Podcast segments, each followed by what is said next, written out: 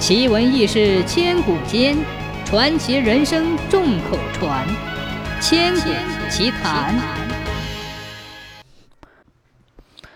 唐代诗圣杜甫一生坎坷，仕途艰难。五十多岁时，携妻儿全家到了沙头镇。他刚到沙头镇时，没有生活来源。虽然弟弟杜官及朋友们接济，但毕竟是寄人篱下，非长久之计。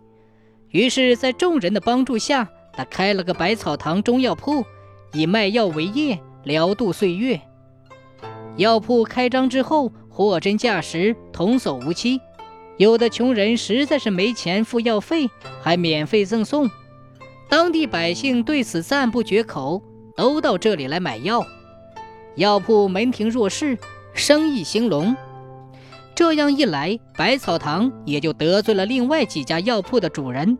他们买通了当地的县令，想砸杜甫的百草堂药铺。这一天天阴沉沉的，下起了小雨。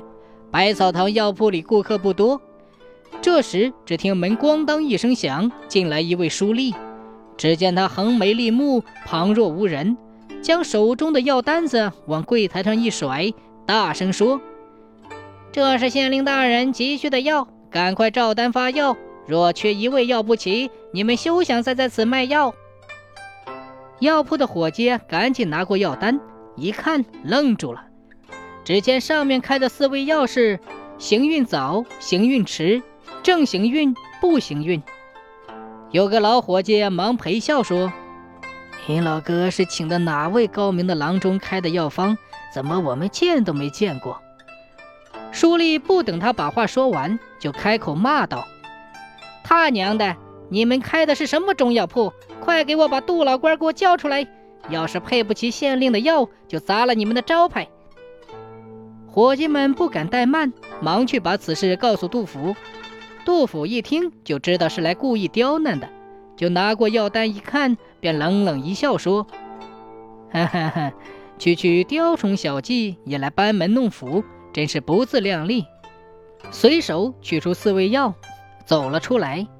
见到书吏，仍以礼貌相待，拱手问道：“这位大哥，不知县令大人有何见教？”书吏并不看杜甫，只是傲慢地答道。我们县令大人要你照单发药，否则就要砸了你的招牌，叫你滚蛋。杜甫不慌不忙地说：“哦，县令大人需要的药，我们药铺应该是有的。”说着，杜甫拿出四味药：一片萝卜干，一块生姜芽，一只鲜李子，一颗干桃姜。书吏一看，傻了眼儿，说道：“杜老官。”这怎么是药单子上的药呢？你想什么呢？杜甫答道：“这萝卜干是甘罗之意。甘罗十二岁就当了丞相，你说是不是行运早呢？”书吏说：“嗯，是。”杜甫接着说：“这生姜芽是姜子牙之意。姜子牙八十三岁遇到文王，是否是行运迟呢？”书吏又答道。嗯，是。杜甫又接着说：“你看这红皮李子，虽然说酸不溜，却正是目前市场上的俏货，可说是正行运吧。”书吏又回答：“嗯，是。”杜甫又接着说：“这隔年的桃子，是经过雪冻霜打，算不得鲜果，只能入药，所以说不行运了。”书立听了无话可驳，只得连连点头，拿起这几味药，灰溜溜的回去交差了。